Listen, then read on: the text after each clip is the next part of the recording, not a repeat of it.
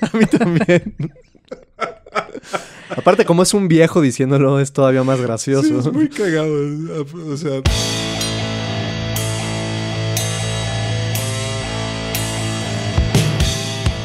Bienvenido a La Sopa de Cactus, un podcast de cultura general en el que comentamos desde sucesos históricos hasta eventos actuales y cómo se reflejan en los diversos medios que consumimos.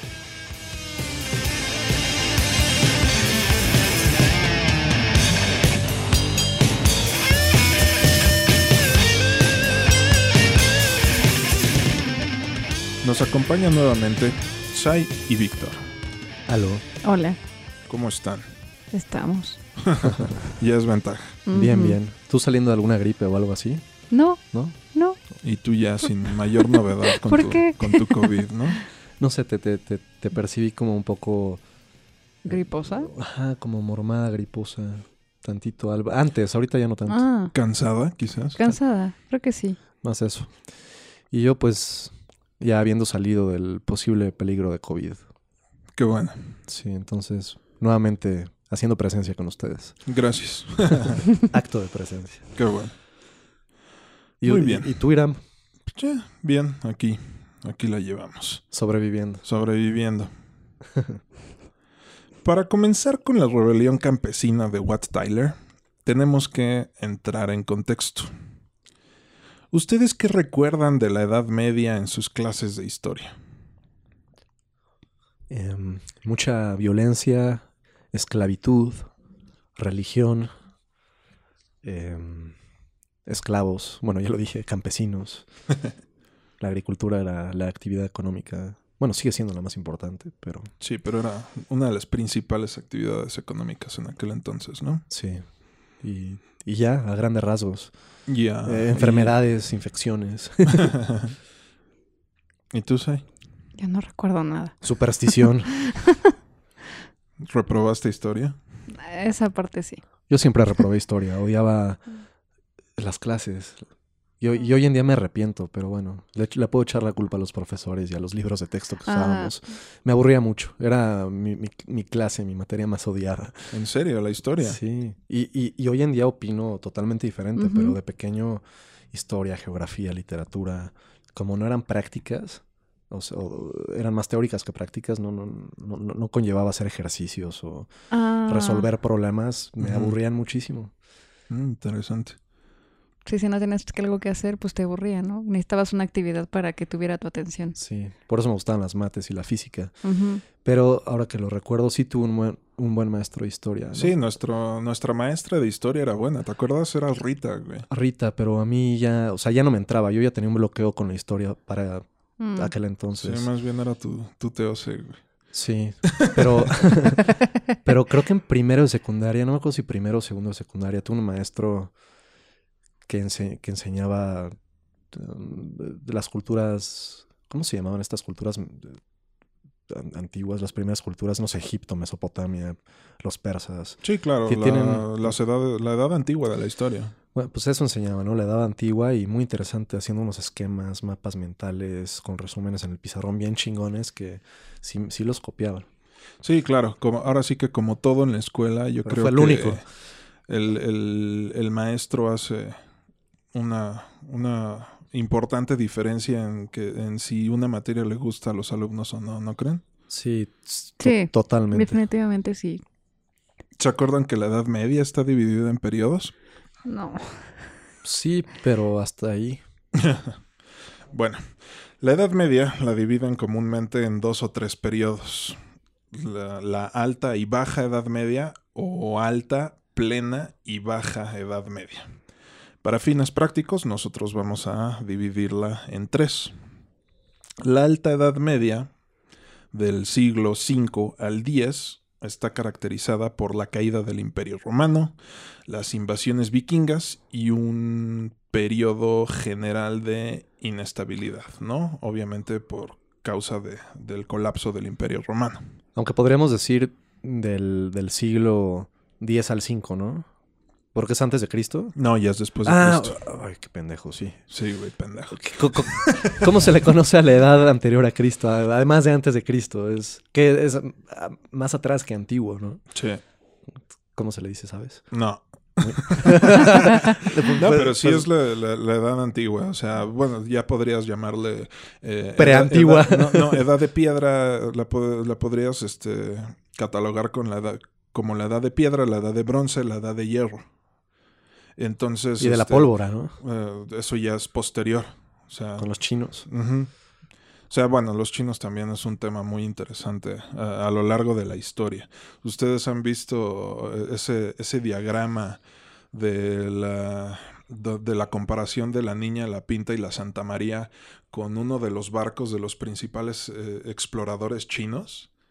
O sea, si, si te- imagínate que en ese diagrama la niña, la pinta y la Santa María son una madre así chiquitita. El barco de, de uno de los exploradores chinos más importantes, cuyo nombre no recuerdo en este momento, eh, es una madre así. güey. O sea, tres, cuatro enorme. veces. Sí, güey.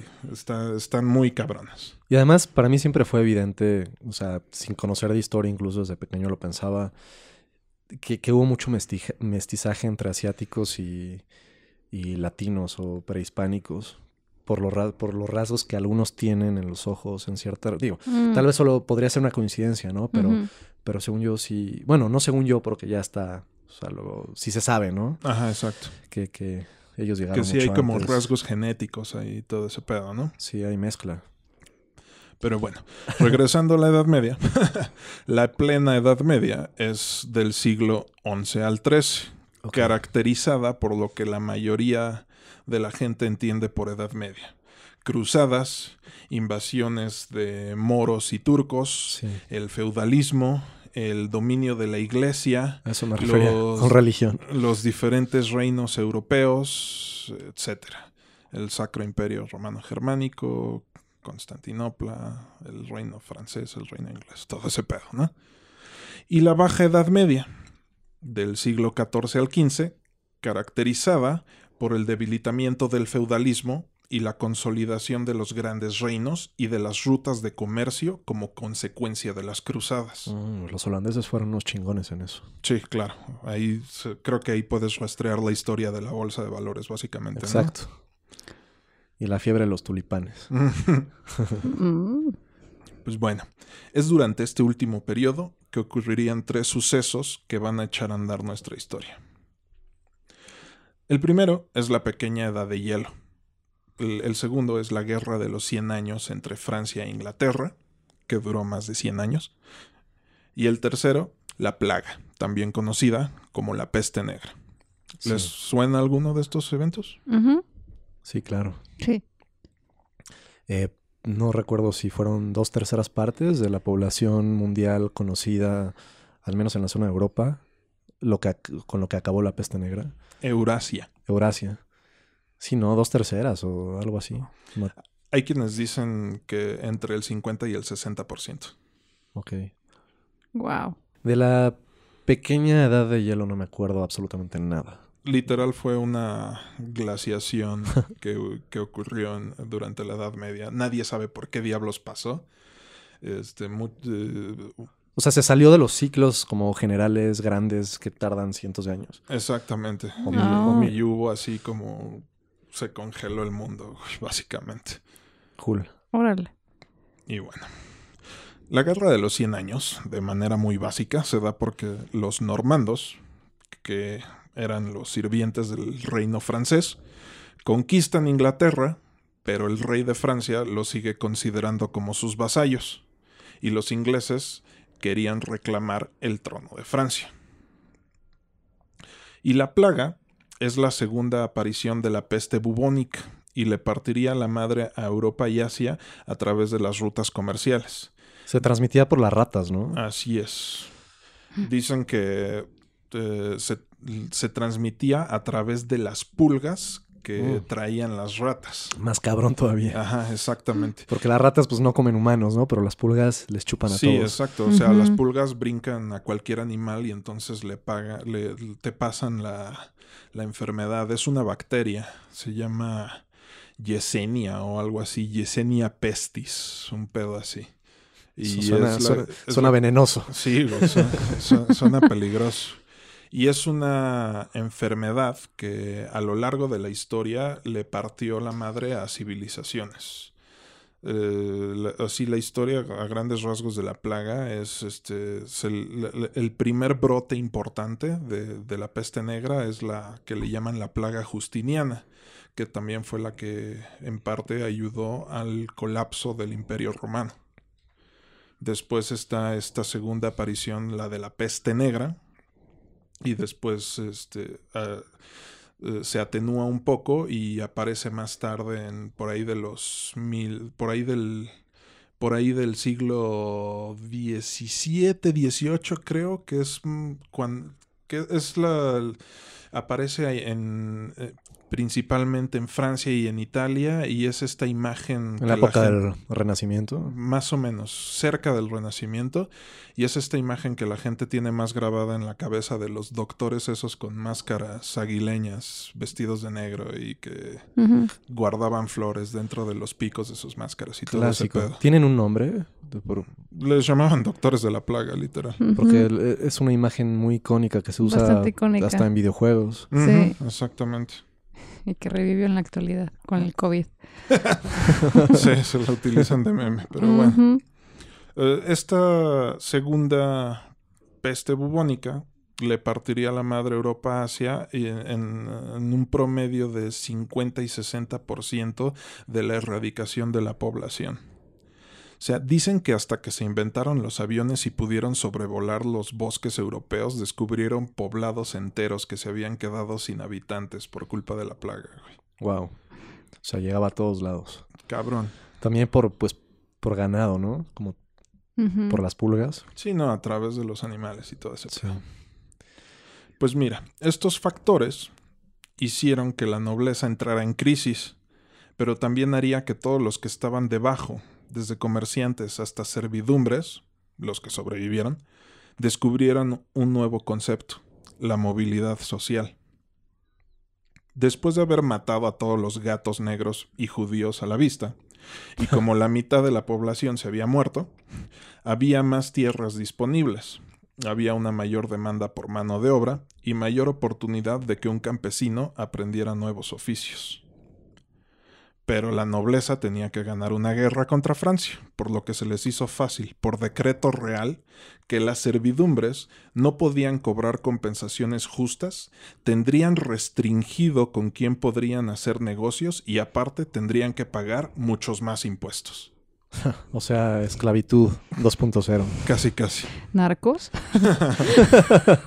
también. Eh, pues sí, por algo dicen que los gobiernos también podrían verse, y sobre todo los más corruptos, como el crimen organizado más grande y poderoso y aceptado del mundo. Claro, socialmente tolerado, ¿no? Así es. O sea, también regresando a lo de las pulgas y las ratas, o sea, dicen que como se dedicaron a erradicar a todos los gatos negros que con los que se cruzaban, eh, pues los gatos se comían a las ratas. Entonces, como ya no había ese control de plagas, eh, las rat- la, la población de ratas Claro. explotó. Aumentó. Em. ¿Es es literal el gato negro?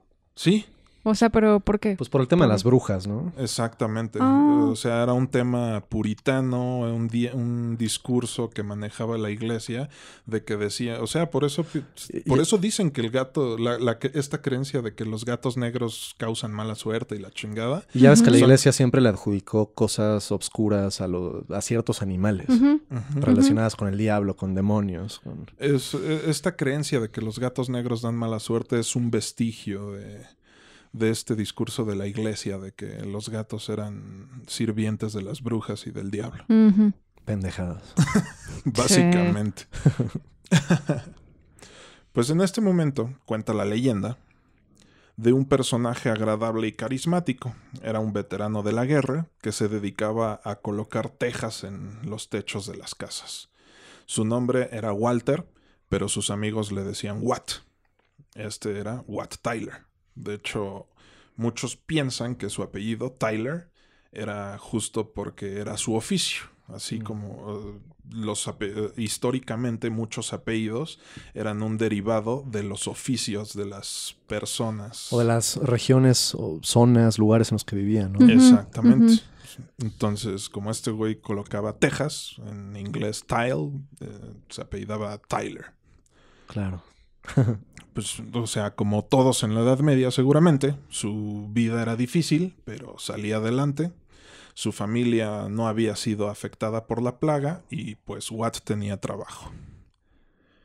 Pero un día llegó el cobrador de impuestos y al no encontrar a Watt en su casa, se le hizo fácil abusar de su hija.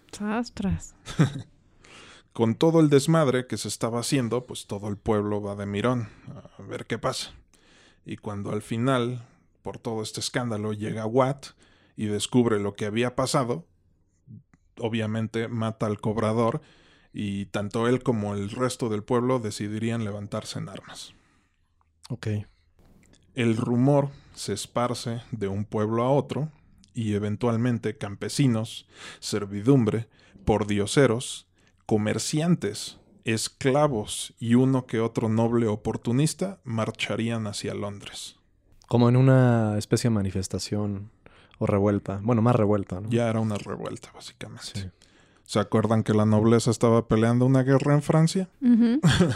Esto permitiría que los rebeldes, liderados por Wat Tyler, en menos de un mes destruyeran registros de impuestos, ocuparan pueblos, destruyeran palacios, ejecutaran a varios miembros de la nobleza y del clero y finalmente invadieran Londres. Incluyendo inocentes, supongo. Seguramente. Que es el pedo, ¿no? Aunque sea un movimiento desde su base, entre comillas, positivo, porque es una rebelión en contra de la injusticia, básicamente. Aunque, o sea, aunque esa sea la base, el hecho de que actúen de la misma manera también matando y violando y todo, la resta, Sí, saqueando. sí. Pues es, un- es una rebelión al fin y al cabo, ¿no? Finalmente, el rey se reúne con Watt y le promete a él y a todos los rebeldes tierras, libre comercio, la abolición de la esclavitud y la abolición de la servidumbre. Bajo una condición. Los rebeldes tendrían que dejar las armas y Watt tenía que presentarse al siguiente día a firmar el decreto. Y él, como era el líder, o así lo veían, lo, O sea, lo él- representaba. él tenía que ir a representar. Al siguiente día, y en presencia del rey, Wat Tyler sería asesinado. Sí, de esperarse. Y la rebelión sería aplastada por un ejército de mercenarios contratados por el clero. Es el pedo de la política. Siempre, Ujú. siempre, siempre son mentirosos. Sí, sí, sí, sí. Te ponen un acuerdo y al final hacen lo que quieren. Sí, por eso no puedes confiar en, Mm, mm. iba a decir en la gente mala, pero ya no sabes quién es bueno y quién es malo. En los políticos. Los güey. pol- en los- Sí, en los políticos. En los gobernantes, sean políticos o, o corpos, ¿no? Ajá, exactamente.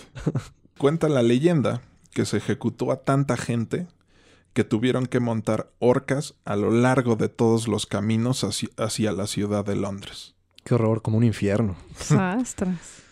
Al final, todas las demandas de los rebeldes fueron ignoradas. Vaya, Mm. bonita historia. Pues hablando de plagas, abusos por parte de los poderosos, ejecuciones públicas y de pordioseros levantándose en armas, spoilers para una película entre homenaje y parodia del cine B de ya hace una década. ¿Qué les pareció Hobo with a Shotgun? Mala y divertida. De esas películas tan malas que las que eso mismo las vuelve buenas. pero pero que, o sea, hasta se, se burla de sí misma, es totalmente intencional. Me, me surgió la comparación, o sea, cuando la vi me acordé de la, de la última película, no recuerdo su, su nombre o qué número es, pero la vi de pasada en la tele un día porque pues la estaban transmitiendo mientras comía y mi papá la estaba viendo riéndose. Entonces, entonces la, la vi con él. La última de Rocky, no, no de Rocky, perdón, de, de, de Rambo. Ah, ya. La última película de Rambo es, es, es malísima, es malísima. También tiene un gore y una... Bueno, ya, ya la comentamos, ¿no? De hecho, Sí, llegamos ¿Qué- a hablar de ella en algún momento. que creo que a ti no, no te en pareció... el podcast, pero... Sí, Eh, fíjate que con las últimas películas de Rambo, eh, a mí lo que me, me gusta bastante de, de ellas es la, la acción y el gore. Sí, eso iba. no necesariamente la trama. la, o- la- la- la historia o Sí. algo así. O sea que siento que la de la penúltima, la de la que hacen en no sé qué lugar de Asia, como que sí toca ahí como unos un- una problemática eh, que sigue siendo actual. Creo que hasta hace poco hubo un, un golpe de estado en alguna de esas zonas. No sé si escucharon esa noticia. No, no que me acuerde ahora. Sí, No. hu- hubo un, creo que fue Myanmar o algo así, un pedo así. O sea, pero hace, hace, este año hubo un golpe de estado en no sé qué país de, de Asia y toca un poco de esos temas, pero sí no, no son, no son películas muy, muy profundas que digamos. Pues esta última de Rambo de alguna forma está conectada con la otra de la que hablaremos hoy. Por, por, por- el tipo de acción que tiene el gore, eh, algunos personajes. Pero, pero bueno, lo que iba a decir en cuanto a la comparación es que esta es, es mala queriendo ser. O sea, es. es ¿cómo, cómo decirlo? Iba a decir, es mala queriendo ser mala, pero no es, es buena queriendo ser mala. y la de Rambo. Es un- al revés. es al revés, tiene una intención más seria. Se toma demasiado en serio, exacto. Ajá, y entre comillas realista, pero pues no sé, es, eh, está tan mal hecha, excepto la a- algunas partes de la acción y el gore, Ajá. que, que sí, eh, sin, sin, sin duda es mala, pero, pero te ríes de lo mala que es. Entonces, esa es la comparación. Esta otra también es mala, pero fue, fue hecha así con toda la intención y eso la hace buena. Es, es buena siendo mala, no sé. Ya me confundiste, Víctor. bueno, ya... Perdón, continúen. ¿Sabías que esa de Rambo la grabaron en, creo que fue en Italia o en España, algo así, en las partes que simulan ser México? No, no sabía. O sea, de lo peligroso que es rodar en México, mejor se fueron a Europa a, hacer este simulacro de lo que sería en las partes culeras de- del norte de México. Ujú. Órale, pues les quedó bien porque sí parece de aquí. Sí se de ve por como aquí. de aquí por aquí. Hasta de barrios del DF y. Estado de México. ¿Y a Sí. ti, Sai? Este, pues, o sea, al, al principio como que, bueno, es que yo como que a veces las películas me las tomo un poco en serio. Entonces me pasan todas las películas. Y entonces en esta al inicio me pasó y después ya cuando vi que todo era broma sobre broma y me burlo y me burlo, era como que no, que esto no es, no es nada serio. pero, pero lo único que puedo decir es que em, es como todo, como, o sea, esas acciones que todo el mundo quisiera hacer cuando te enfrentas a una injusticia. Ah, claro, es O así sea- como una buena historia de venganza. ¿no? Sí, De, de ven- sí, de- sí, sí, sí. de venganza y rebelión, Sí, justamente. antisistema, exacto. Ajá. Sí, es- eso es lo único que podría decir que, que, que, o sea, me daba gusto cuando el protagonista ya tenía su, su este, con sus escopetas, ¿verdad? Sí, Y pues se chingaba todo el mundo. a mí Entonces, me da risa como cuando hace su arresto ciudadano pide que encierran el, encierren al hijo junto a los sodomitas. A mí también. Aparte, como es un viejo diciéndolo, es todavía más gracioso. Sí, es muy cagado. O sea, no, de- no, no podemos pasar por alto una gran actuación de Rutger Hauer, una de sus últimas. Con razón, con razón me pareció tan conocido. Claro, pues es el androide. Bueno, no androide, el, El, El- replicante. el replicante de Blade Runner original. Exacto, sí, es Roy. Roy. Este, nuevamente tiene, o sea, una gran actuación, muy, muy graciosa. Eh, Sí, que, que, que hablando otra vez de Blade Runner de la primera, algo que me faltó mencionar es que me pareció muy, justamente muy graciosa, muy cómica su actuación cuando está jugando al gato y al ratón con, ah, con, Con Deckard, con, De- claro. con Deckard. Sí, sí, sí. Y aquí, pues también. Cuando su- atraviesa la pared con la cabeza. eh. Sí. Está muy cagado. Y aquí nuevamente tiene una actuación muy cagada, o sea, tiene un vello facial envidiable. y bueno, ¿ustedes, eh, ¿ustedes saben un poquito de la historia de esta película? Eh, no. no, para, eh, para, mira, esta- platícanos. Sí, esta película empezó como un tráiler falso Ah, ah, para- bueno, eso sí lo leí. Para Grindhouse, este proyecto colaborativo Tarantino. de Tarantino y Rodríguez. O sea, sí. hubo varios trailers por parte de Eli Roth, Rob Zombie, eh, Edgar Wright. Y este ganó entre justamente. muchos otros. Y para la exposición en cines de esta película en Canadá hicieron una competencia para que hicieran su trailer falso de una película de serie B y estos güeyes que hicieron la de Hobo with a Shotgun ganaron. O sea, otra película que empezó como un trailer con este proyecto Grindhouse y que ya es una trilogía, creo, es la de Machete, por ejemplo. Claro. O sea. pero, uh, disculpe, Irán. Tú también, Saida, estabas comentando, ¿no? Que creo que no acabaste de concluir. O sea, que primero te la tomaste en serio, luego viste que era broma sobre broma, mucho humor negro, pero, pero con eso a, ¿A dónde llegas? ¿Te gustó, o no te gustó? ¿Qué te ah, pareció buena o mala? O sea, lo que me gustó fue que agarraron justicia con su propia mano. Eso fue lo que me gustó. lo que nos da ganas de hacer a todos de repente. Sí, exactamente. Sí, agarrar una escopeta y, e impartir justicia a un cartucho a la vez. sí. One shell at a time. At a time. esta película cumple con varios requerimientos que hacen que, que la disfrute. Es irreverente, Ajá. salen chichis, es violenta y salen motos. Y bello facial. Y un bello facial envidiable. Sí. Eh, desde el principio, sabemos que esta película no es algo serio. ¿Hasta, qué, ¿Hasta qué punto te diste cuenta o confirmaste que no era seria? Mm, no, o sea... Cuando le cortan la cabeza al primer cabrón. Exactamente, güey. A eso iba, a esa escena iba. O sea, sí, sí, pues fue inmediato, pero dije, pues, ¿qué más, no? Pero todo el tiempo se la pasaban así, entonces como que ya, ya. Sí, se supera en la irreverencia. Ajá, exactamente, era... Porque por, por más poco presupuesto que haya tenido, sí puedes este, hacer o representar una mejor cabeza cortada, ¿no? Eh. pero, creo que es parte de todo esto. Sí, sí es parte del cine B. luego viendo más de la película me cuenta, no, pues claro, es, algo que me refiero con intencional, hasta esos detalles, ¿no? Exactamente, como es, eh, como es un corte, o sea, le ponen un alambre, le, rodean el cuello con un alambre de púas y a la hora de de darle el jalón. De darle el jalón. Es un corte recto. Es un corte recto perfecto, como de una cabeza de maniquí. Ajá. sí, sí, sí. Sí, sí, sí. Pero ¿no sienten que la decadencia que refleja la ciudad a la que llega el vago en algún momento deja de ser parodia y se convierte en un reflejo algo incómodo de la realidad que se vive en algunos lugares? Sí, pues definitivamente. O sea, no, nos vayamos tan lejos. Leamos los encabezados de, del gráfico de la prensa y este tipo de cosas que a veces parecieran parodia eh, suceden día a día, ¿no? Si te vas a los barrios más nefastos. más nefastos, jodidos y cabrones de la ciudad, de la megalópolis, yo creo que hasta superan a la película. Sí, güey. en cuanto a violencia y, e injusticia, ¿no? Injusticia, corrupción, el tipo de gente.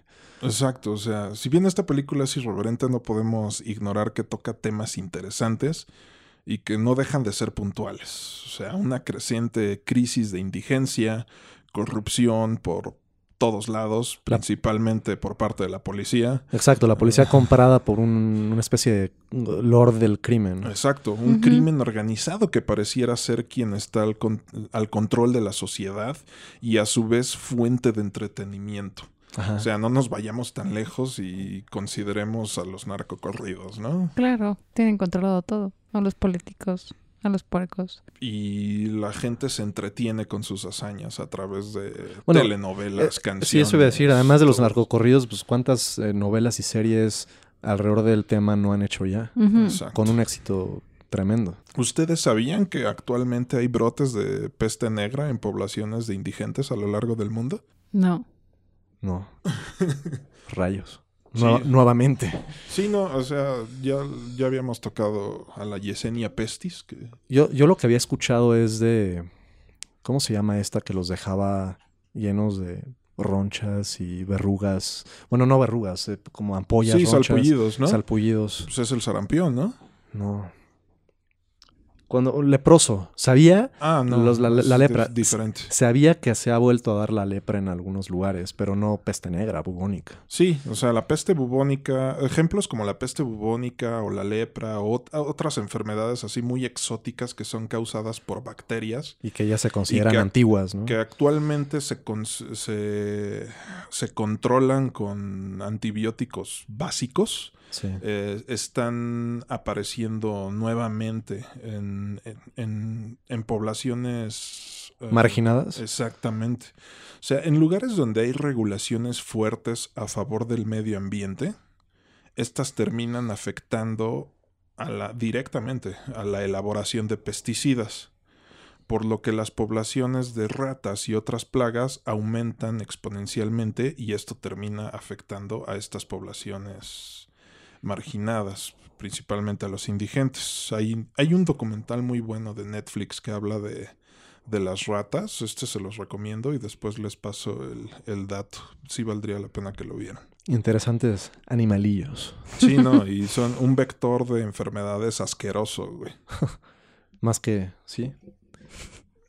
Creo que eh, es el animal que más enfermedades nos ha traído, ¿no? A través de sus bacterias y virus. Sí, a través de todos los bichos que trae, güey.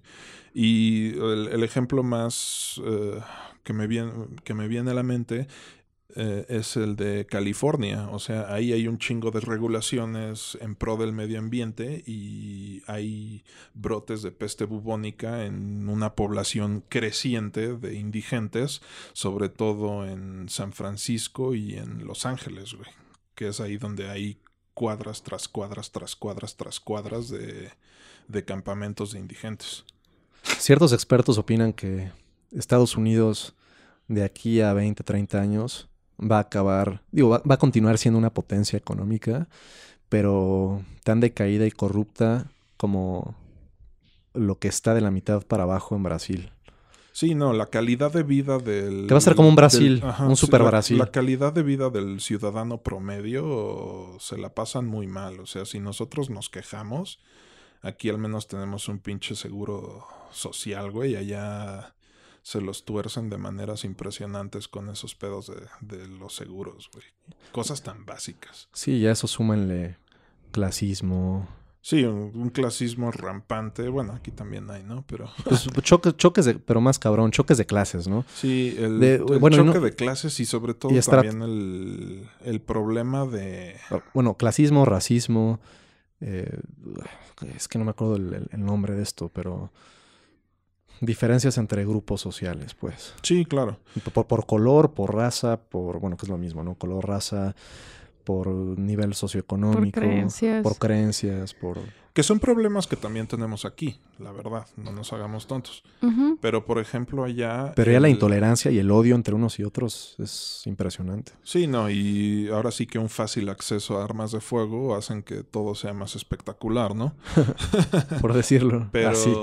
Eh, por ejemplo, también un caso en particular que a mí me llama la atención es que ellos tienen el sistema este de, cárceles que es este con fines de lucro. Es- Estados Unidos es de los países el, el país desarrollado con más gente en la cárcel en el mundo. Y eso es porque las cárceles allá son un negocio, no son un sistema de readaptación social, sino que es un es un sistema que se basa en la reincidencia y en el, en, en- en el constante flujo de prisioneros para generar dinero.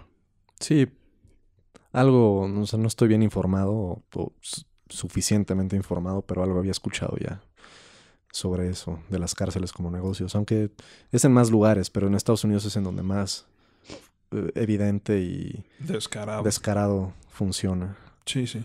así.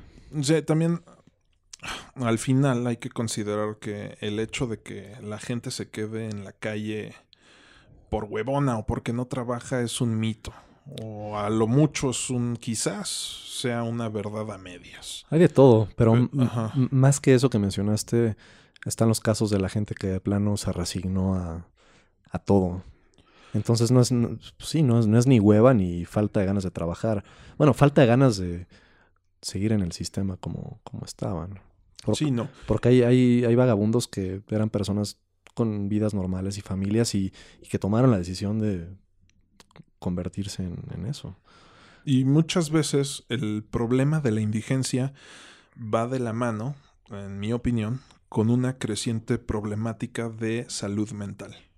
También. Y en Estados Unidos, bueno, de- regreso un poco al- a lo que mencionaste anteriormente.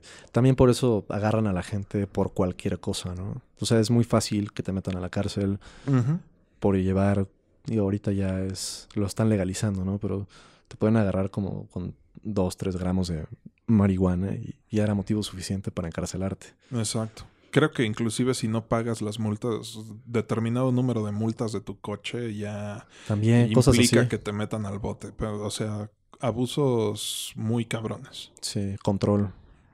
Y Pero- que, se, que se reflejan también en este clasismo que dices, ¿no? O sea, hay mucha gente que dice que un sistema eh, penal que se basa en el pago de multas es un sistema eh, creado para controlar a los pobres Sí. y para que los ricos la tengan fácil. O sea, porque- Sacar dinero, chupar de abajo hacia arriba. Exacto, y de que para ellos simplemente es una nalgada pero para alguien de un estrato social más bajo puede joderle la vida. La vida entera.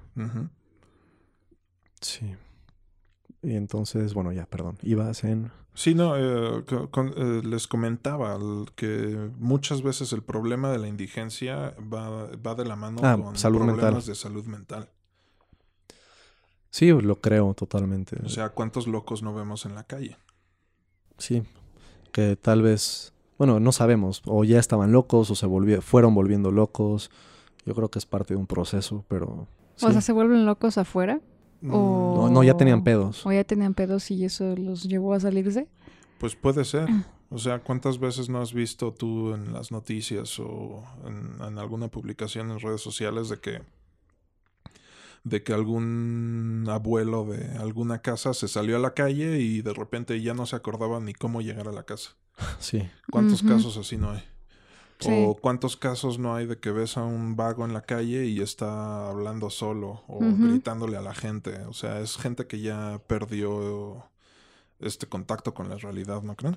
Como una, como si fuera una demencia senil anticipada o prematura. Claro, que les da muchos. Sí. Y, y creo, bueno, esto, o sea, estoy casi seguro que el simple hecho de, por problemas en la vida, el simple hecho de que te vuelvas depresivo, en, en exceso depresivo y ansioso, eso mismo puede generar tu mente al grado de caer en una demencia posterior mucho antes de tiempo. Claro, o los mecanismos para lidiar justo con esta depresión o con este estrés. ¿Cuántas gente no ves en la calle que son alcohólicos o que son adictos a tal o cual sustancia? Sí, también, también.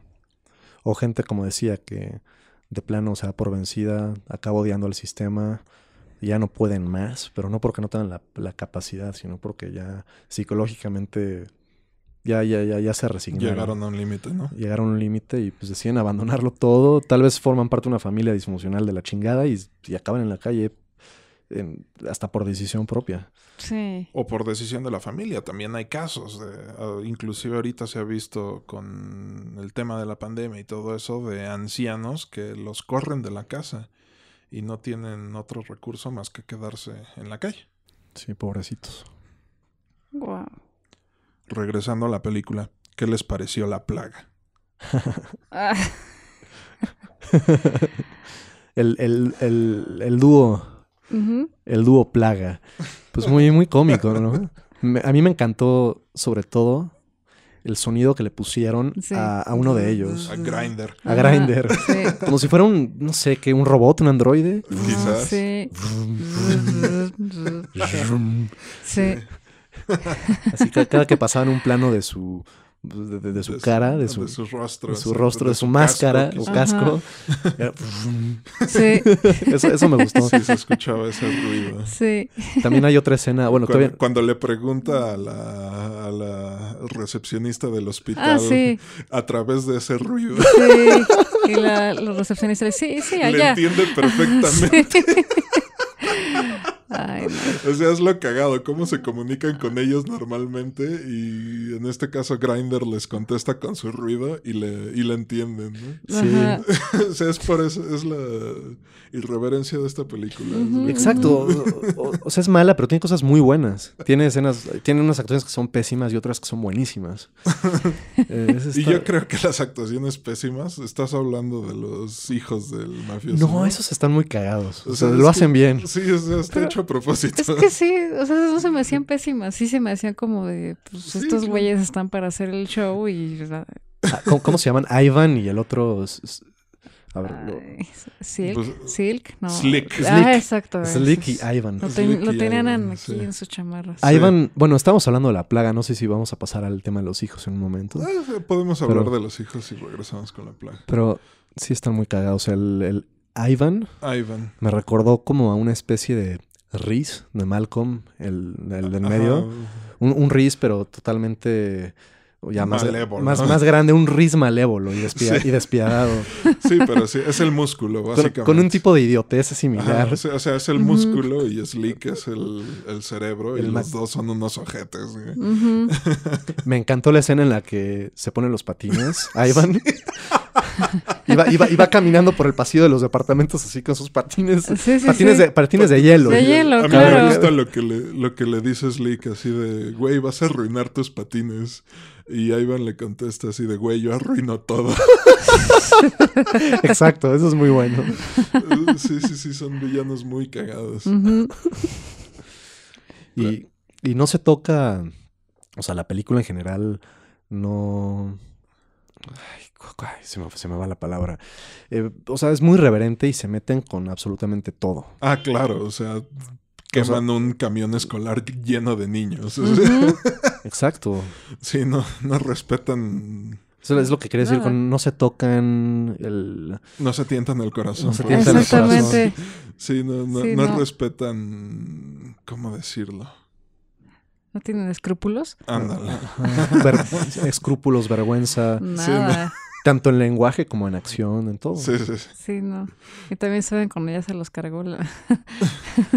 pues cuando ya llega el camión este de... Ah, sí, cuando se Incendiado. muere Slick. Ajá, Una, una escena ya- totalmente aparte del resto, ¿no? Pues no, o sea, No. creo que... No, sigue todo, todo es como parte de la misma irreverencia, el Pero- mismo todo, pero pues pero ya- que con, eso empieza lo más, eh, digamos... ¿Serio? No, No, al lo contrario, más lo que- más loco y lo más este Surreal. surreal, porque después Ajá. de esta escena donde el camión escolar Llega se por lleva a Slick Se lo al lleva. infierno, Es que- aparece la plaga. Sí. Es a lo que me refería con que, con que rompe como algo aparte de todo lo demás, porque es una acción exagerada, pero entre comillas realista, ajá. y aquí ya meten algo esotérico, diabólico. Ajá, ¿no? sí, Y sí, se- sí. Que se lo lleva el camión quemado, ¿no? Lleno, lleno de humo. Sí. Sí, sale la Pues sí. plaga. Y pues regresando a la plaga. Yo creo que tanto los personajes, sus motos, su secuencia en el hospital. Hay uno el- que es como un samurái súper cabrón. Sí. Y el soundtrack de Power Glove hacen. Lo- los hacen mi parte favorita de toda la película. Me encantan esos personajes. Sí, también me gustaron mucho, porque sus disfraces son, son entre buenos y ridículos. Sí. Sí, exactamente. O sea, se- me los imagino más en una película de Mad Max que, Ajá. que en una película de crimen. De crimen eh, citadino. Sí, Ajá. de crimen y venganza. O sea. Ah, y, y también me pareció muy cagado, em, ya que están como en su, en su cueva o Sí, lo- en su, Ay, sí, el pulpo, ¿no? en su el- prisión. en su prisión. El, pu- el pulpo también es algo muy surreal. Sí, Sí, sí, sí. o sea que están luchando ahí contra una entidad Lovecraftiana también. Ajá, Sí. Cagado, sus cuadros de todas sus víctimas. De sus víctimas, o sea, tienen- que mataron a Juana de Arco, a, A Jesucristo, Jesucristo. al conejo de Pascua, Ah, eh, sí, a Abraham Lincoln. a Lincoln. Que ya, me los ganaste todos, pero bueno. Sí, Yo, yo- yo me acordaba de Lincoln, del conejo de Pascuas y de Jesucristo. y de Juana de y- Arco. Juana de Arco es la que está con su, con su armadura. Ajá, exacto. Y tienen más, o sea, sí, sí quisiera echarme un clavado así a identificar a cada una de sus víctimas porque... O sea, quiere decir que han vivido por eras. Exacto, eso, eso es lo cagado de la plaga, ¿no? Que cuando matas a uno, tienes, o sea, tienes que, tomar su el lugar. sus- tomar su lugar. Sí. Pe- Pero, sí tenías razón en cuanto a que lo del camión. O sea, a partir de ahí ya estaba más loca la, la historia película. se la vuela mucho. Sí, ya se la vuelan más. O sea, si ya era exagerada. Más. Al momento de que Slick se va al infierno, ya es completamente Ya es irreverente. Más irreverente. Pues sí. También, Sí, sí, sí, eh, ¿qué más? Bueno, la plaga. No sé qué más iba a decir. Ah, bueno, la primera escena en la que decapitan al, al otro Al homeless. tío. ¿O al tío? Ah, no, es, ese- el, es el tío de Slick y Ivan. sí. Ujú. De Slick, Ivan y... ¿Cómo se llama el papá? De, de- Empieza con D, ¿no? Drake. Drake. The, the Drake. The Drake. También se me hizo excelente eh, pues, actor y personaje. Lo hace muy bien. O sea, es un, Sí. es un, es un viejo grotesco que te hace odiarlo. Ajá, es, un, Sí, sí, te Sí, crees sí, que es un buen villano. es un buen Sí, villano. Sí, es desagradable. enfermo, torcido. En, en esa escena también lo más ridículo es cuando después de cortar la cabeza sale una de sus... De sus bailarinas. Iba a, iba a usar otra palabra, pero sí una de sus bailarinas, además vestida de blanco para que contraste Ah, más sí, la para sangre. que se vea la sangre. No, sí, todo es un show. Es parte del show que le da al pueblo para Ujú. atemorizarlos y controlarlos. Exacto. sí, no, puros personajes memorables en esta pinche película. La, la Abby, la prostituta amiga de... ¿De Jobo? cómo se De llama el Jobo, Jobo? de- Bueno, no, tiene nombre, no tiene es el nombre, es, el hobo, el vago. Sí, no tiene nombre, Sí. ¿verdad? Se te- ¿qué, qué, qué te pareció Abby? ¿Qué esperas que te responda? No, no, no, o sea, Ah. Bueno, además de sexy, eh, buen, ¿Mm? me pareció sexy. Buen, buen, buen personaje. Sí, Porque ¿se no te, no se te hizo atractiva también Abby? No, no al nivel de, de Joy o de o de Char. Rachel, Rachel. pero pero también tenía lo suyo. Bueno, pero el punto es que me pareció no no es la típica damisela en, en desgracia o En peligro. en peligro. No, no, no. O sea, me gustó que, bueno, gritaba demasiado a mi gusto.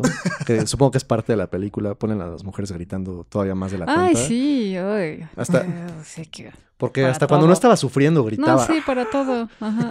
Pero, pero me gustó que al final, pues, pues, se revela y tiene lo suyo. O sea, ayuda al protagonista, juega un papel importante y también toma cartas en el asunto. Sí, claro.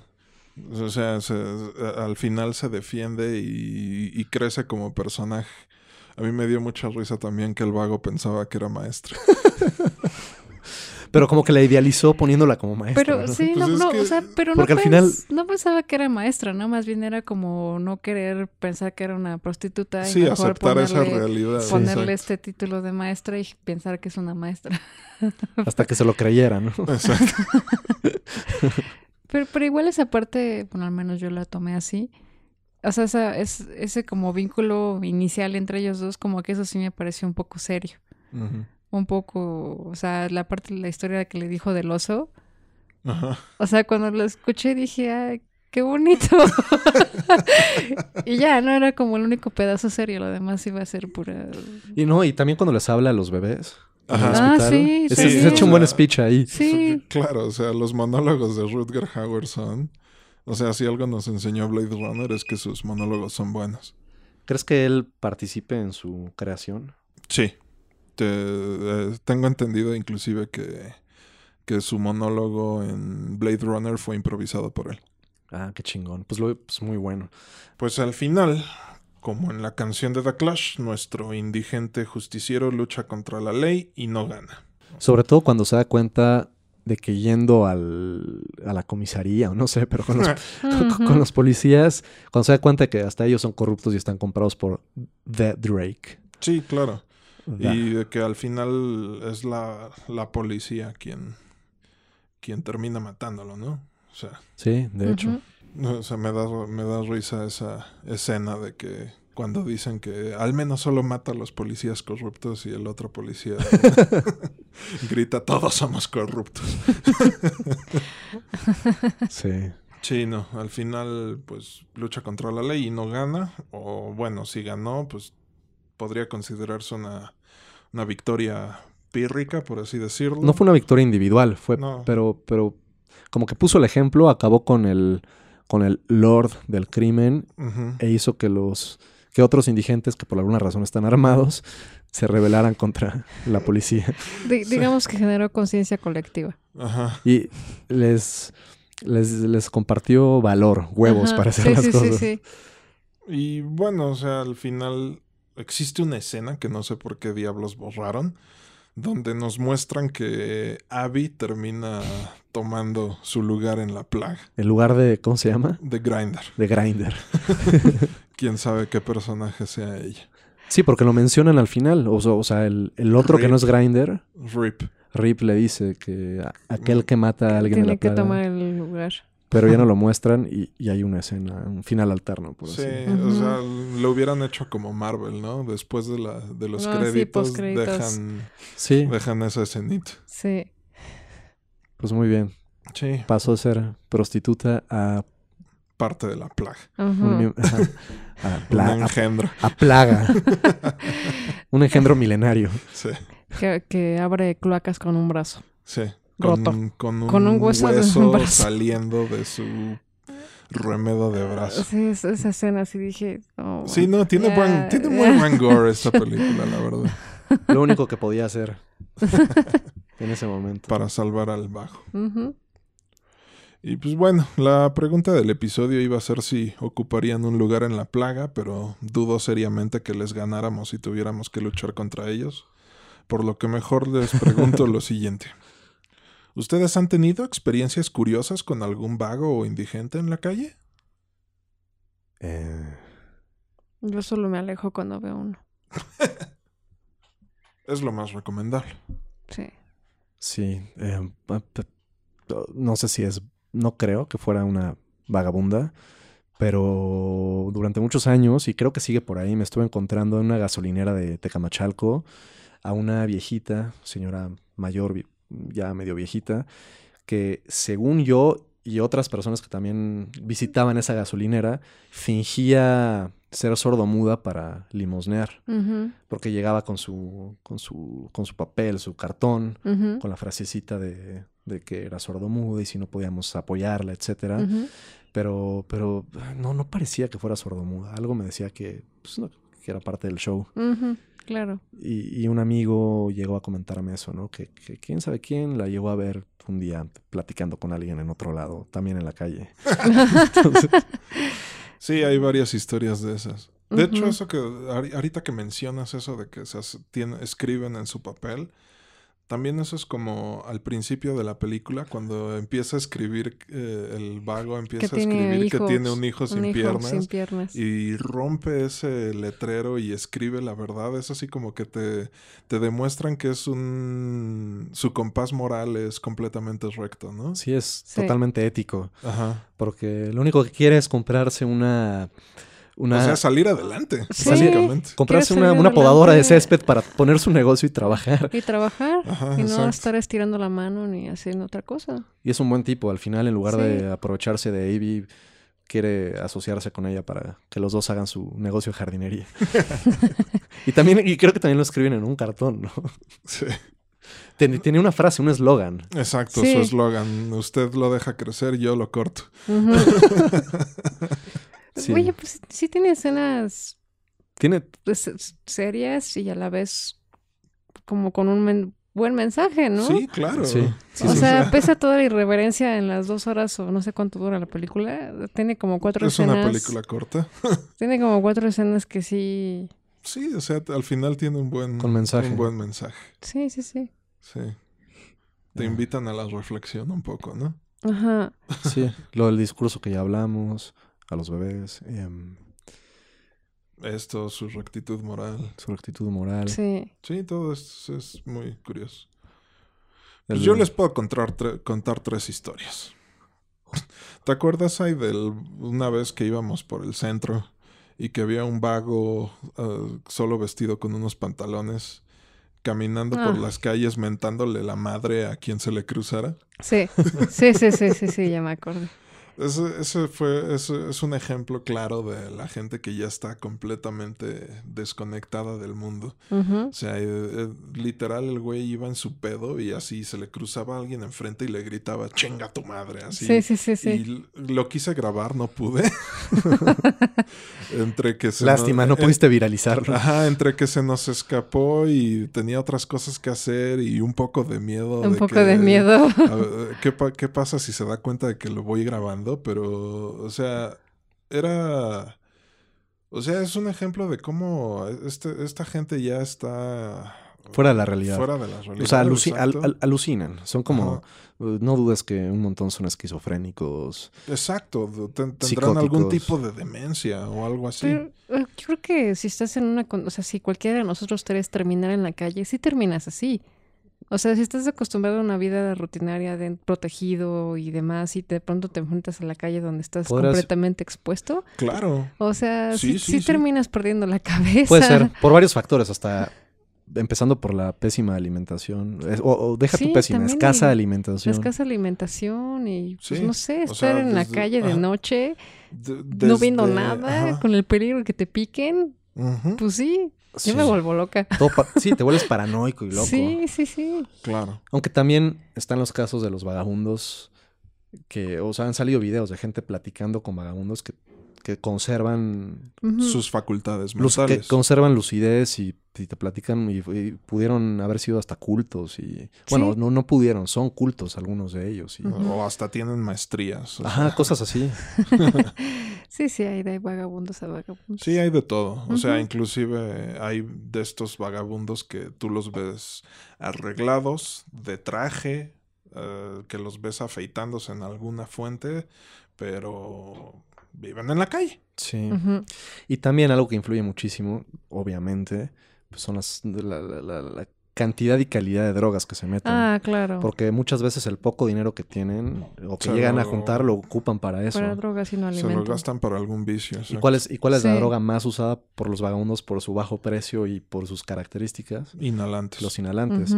Que literal se supone que, bueno, no se supone. Te destruyen las neuronas. Sí. sí, sí, sí. Pero lo que iba a decir es, la usan mucho por varias razones, ¿no? Es lo más barato de conseguir Ajá. Y, y es lo que más te apendeja y te quita el hambre y el, El hambre sufrimiento. y el dolor. Sí. Entonces con eso es, es, es como evasivo, disociativo. Digo, se supone porque yo no lo he probado, pero... No lo hagas. y, y no pienso hacerlo. No. Pero por eso la usan tanto, ¿no? Pues les, les espanta el hambre y, Sí. el, y el dolor. Entonces, Exacto. pues con, con más razón acaban así de Así. idiotas y locos. Sí, sí, sí, sí. Por donde vivían mis abuelos, había un señor al que le decían el charro negro. Porque siempre lo veías con un sombrero y con una chamarra negra de cuero. ok. Nadie sabía dónde vivía. Y digo, prácticamente a este güey siempre lo veías con su anforita de, de mezcal o de anís o algo así. O sea, era prácticamente el borracho local. O sea, y no, hasta donde yo sé no se metía con nadie. Pero, y aparte, desde que mi papá era niño, lo ubicaban al güey. Órale. Sí, o sea, llevaba ahí la eternidad. la eternidad, toda la vida. Legendario. Y una vez que iba caminando por la calle, cruzaba- cruzamos miradas y me dijo lo siguiente. Amarillo, no te pongas amarillo. Ok.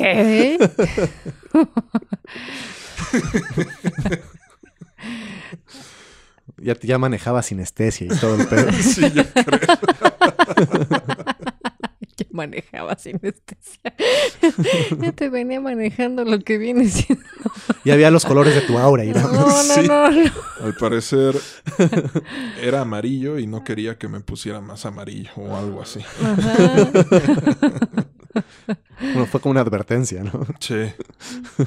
Y me cambió la vida. Y otra noche, esto ya fue, esto ya fue aquí. Salí por unas chelas y se me acercó otro borracho y este me tomó del brazo, así me, me apretó y me soltó un cuento épico. Me dijo que el nombre código de su tío era Sierra Sánchez Sierra y que había sido el director de la CIA responsable de las muertes de Saddam Hussein y de Osama Bin Laden. Entre todo su choro, me decía que los árabes son putos, que los verdaderos nazis eran infiltrados de los aztecas, O sea, más loco no te lo puedes imaginar, no, güey. bueno. y al final me dijo que si no quería acompañarlo a comprar cocaína. Para irte platicando sobre sus ¿Eso te pasó aquí? conocimientos ocultos. ¿En qué momento? En alguna en de algunas las... de las noches en las que salí por cervezas y me tardé, fue por eso. Pues mira, si hay algo que tienen es creatividad, algunos. Definitivamente. Pues sí. Sus neuronas están disparando para todos lados y salen con unos cuentos bastante curiosos. Cables cruzados. Ujú. Al final le dije así de, no, compa, yo nada más voy por unas chelas. Ah, invítame una. Y así de, no, ten- te puedo dar cinco varos. Ah, gracias. Y ya se fue. Al menos fue buena onda. Sí, no, pero eh, buena onda y no, o sea, porque como que yo me Pues, quería zafar Pues y sí, me te- te apretaba más del brazo y es así como... Yo dije, a ver en qué momento me tengo que defender de este compa, pero pues no, o sea, solamente me, me echó una historia curiosa y, y creo que al final pues solo quería un poco de dinero para comprarse lo que fuera. Para seguir creando historias como esa. Sí. Ya, ya me acordé de otro vagabundo que, con el que me topé alguna vez. Que me, me, me guiñaba el ojo y me tiraba besos. ¡Oh! ¡Fuck! ¿Eso dónde fue? ¿Cómo, ¿Cómo se llama esta zona alrededor de Marina Nacional, la avenida, calle, por circuito? ¿Polanco? ¿Por dónde está...? ¿La No, Plaza de por- las Estrellas? Por donde está Pop. la torre de petróleos y todo Por la, eso, torre, ¿no? por la torre de petróleos. Creo que hay una zona que se llama, que empieza con P. ¿Polanco? No. no, no es Polanco. Ah, Bueno, pero por ahí. eh, y, y de hecho fue, fue, estoy, estoy acordándome, fue el año pasado.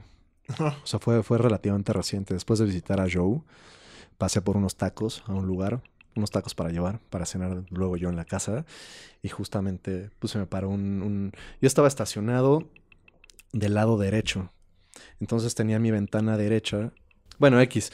em, ventana derecha abajo en lo que yo esperaba que me llevaran los tacos, etcétera. Y pues sí, de repente pasó un vagabundo y colocó su, su codo, su, su codo izquierdo en el, en el marco de la puerta. Me empezó a guiñar el ojo y a, y a lanzarme besos. Y yo, "Eh, buenas noches, ¿todo bien? Y, y seguía haciendo lo mismo repetidamente. no te habló, no te dirigió no. la palabra. No me habló, solo como me hacía ademanes como que fuera con él. Loquísimo. Entonces, pues mi reacción fue decirle, eh, no, muchas gracias. Empecé a subir la ventana y me di una vuelta. Le di la vuelta a la manzana, pues en lo que me tienen los tacos listos, ¿no? Ajá, Para que se fuera el Se señor. fuera el señor. Y ahí seguía cuando ¿Se regresaste. No, afortunadamente ya, ya iba a una calle adelante. Lo vi habiendo, porque estaba en una esquina con una calle perpendicular. Entonces, cuando me di la vuelta y regresé ya, ya había avanzado. Vaya, vaya. Tienes pegue con los indigentes.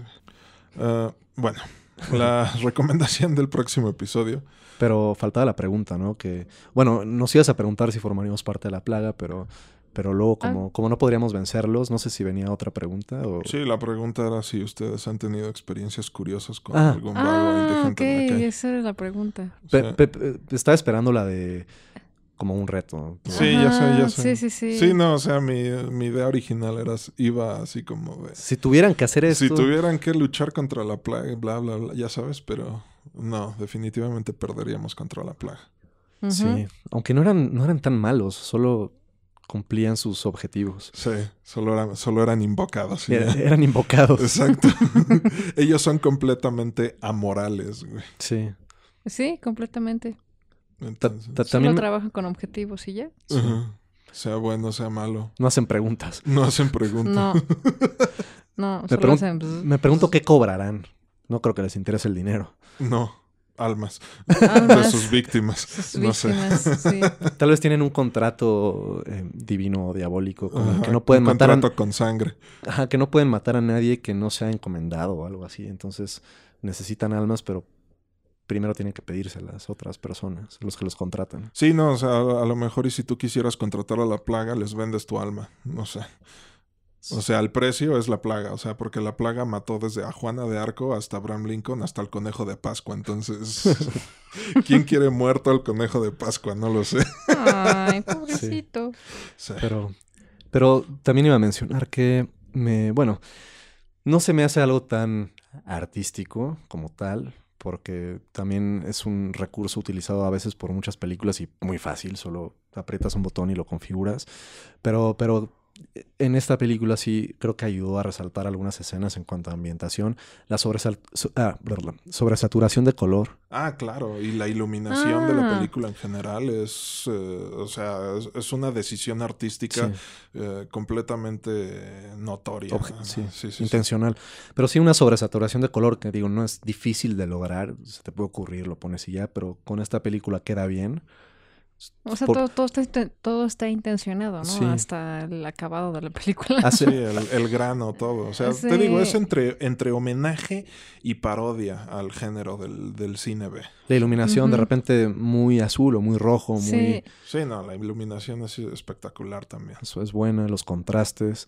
Y esta sobresaturación de colores, independiente de la temperatura de color de la escena, toda está sobresaturada, pero. Hace que resalte más el gore o lo- los, los contrastes de las vestimentas.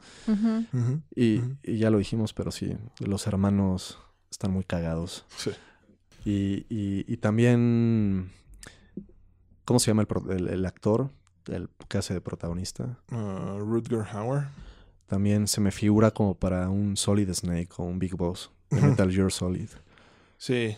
Bueno, lamentablemente Ru- Rutger Hauer falleció, bueno, lamentable y curiosamente falleció en el 2019, el año en el que se supone que está situado Blade Runner. Ok. Oh, órale. ¿De qué falleció? ¿Natural? No me acuerdo de qué, ¿Cuántos años tenía? no tengo idea. Ya viejito, ¿no? Sí, ya, ya era viejo. Porque esta, en esta película... en- Ah, 75 años. ok. Oh, Sí, porque en esta, esta salió hace... ¿Es del 2010, 11? 2011. 2011. Sí, o sea, salió hace eh, Una 10 década. una década y ya estaba viejo. Em, sí, es, es- es divertida por lo irreverente, entretiene. Y, y- y- y sus diálogos son mejores que los de muchas otras películas serias, Sí, claro. cagados. Em, al final, ah, influenciado hasta cierto punto por toda esta escuela de, de Tarantino, ¿no? Que también tiene diálogos muy bien hechos y muy cagados a veces. con- siempre con personajes muy peculiares, Ujú. sui generis. Sí. Hobo. With a Hobo with a shotgun. shotgun. No, mira, aprendí algo nuevo con esta película. No, no ubicaba el término hobo para homeless o vagabundo. Tengo entendido Hobo. que el término de hobo es este caso particular de indigentes que viajan de un lado a otro en cajas de trenes para conseguir trabajo en tal o cual lugar. Ok. O sea, dentro de, de, de todos los indigentes existen diferentes tipos. O sea, existen los que solamente se dedican a pedir limosna, los que viajan de un lado a otro buscando trabajo, los que son indigentes por voluntad propia, etc. Ok. También me, me llamó la atención el acento de los protagonistas. Bueno, no de los protagonistas, de los, de todos, ¿no? De los personajes. Que, y luego ya buscando se sitúa en Nova Scotia. En ¿no? Canadá. En Canadá, Nova Scotia, pero que mantienen todavía un poco de ese acento entre inglés escocés. Sí, hablan chistoso. Hablan- Bueno, dicen que todos los canadienses en general hablan chistoso. Su francés es muy diferente al de Su Francia. francés y su inglés es, es particular. Su inglés, bueno, cuando fui a conocer, su inglés no me pareció tan eh, distintivo, tan, tan diferente o particular, pero el francés sí suena.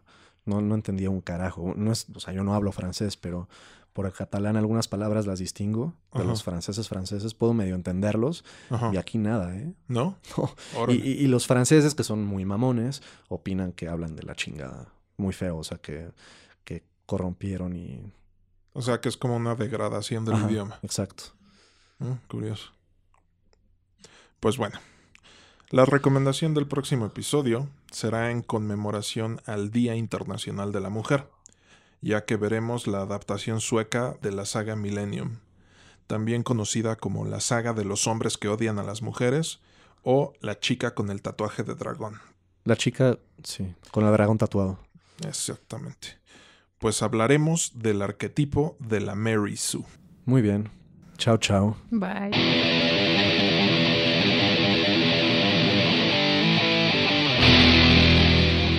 Gracias por haber soportado eso.